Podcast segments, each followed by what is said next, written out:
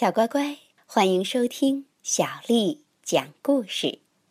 今天，小丽阿姨要讲给你听的故事名字叫《杰德爷爷的理发店》。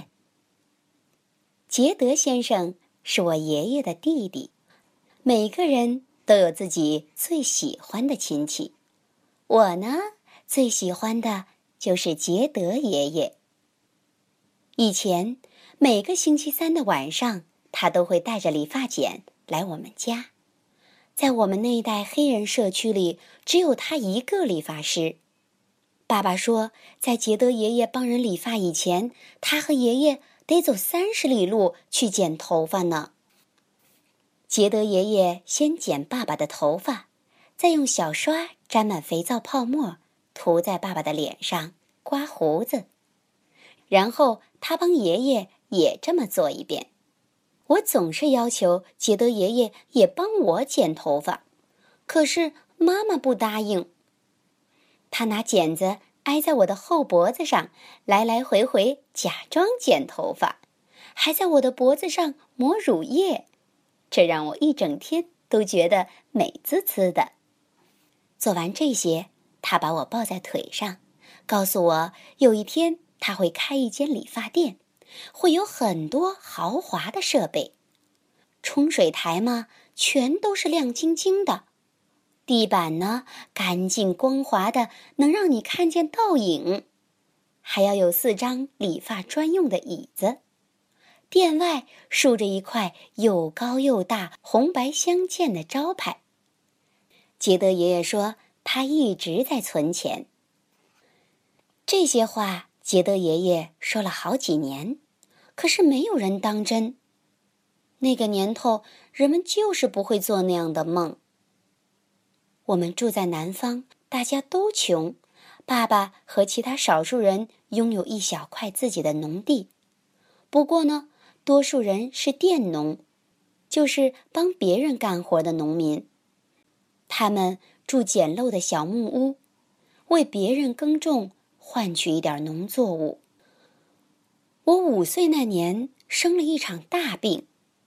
有一天早上该吃早饭的时候，妈妈和爸爸都叫不醒我。我全身出汗，睡衣和床单都湿透了。妈妈用小毯子包着我，爸爸把四轮车套在马上。我们离镇上的医院有二十多里路，到了那儿。已经是中午了。当时黑人被隔离，不能和白人在一起。黑人和白人去不同的公共厕所，用不同的饮水机，上不同的学校，这叫做种族隔离。所以在医院里，我们得去黑人专用的候诊室等着。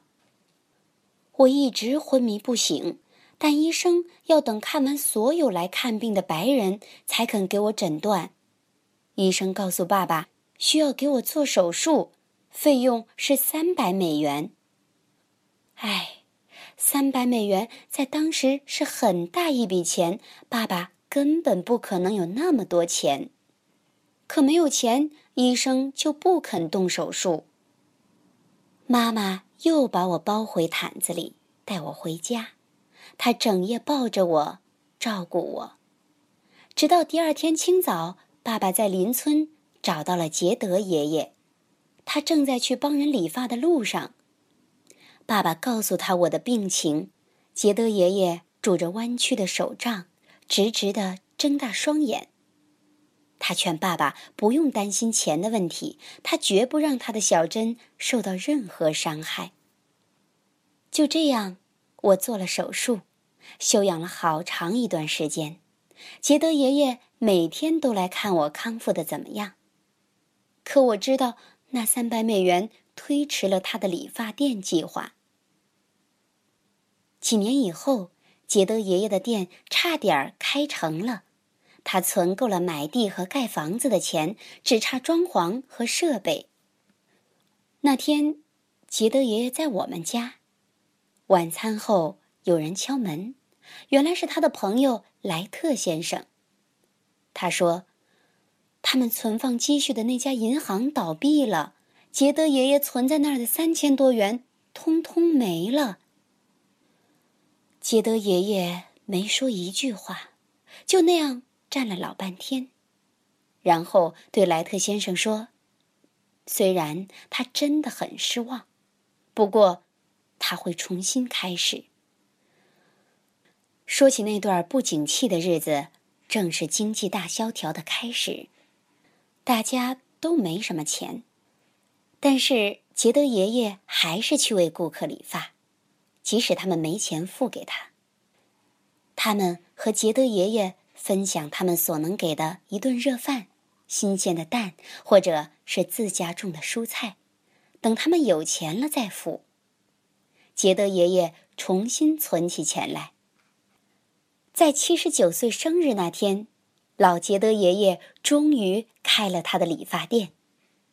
店里什么都有，就像他说过的，宽敞舒服的椅子，四个理发台，真的，地板干净的发亮。开张那天，从四面八方来了很多人，都是杰德爷爷的顾客。过去的那么多年，他去给他们理发。现在他们都来祝贺他。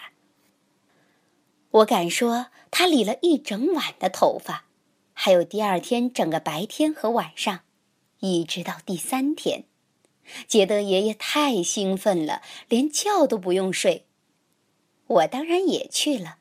世界上没有任何事比这更重要。我坐上大大的椅子，杰德爷爷抹了乳液。拍拍我的脖子，就像以前一样。他推着我和椅子转了一圈又一圈。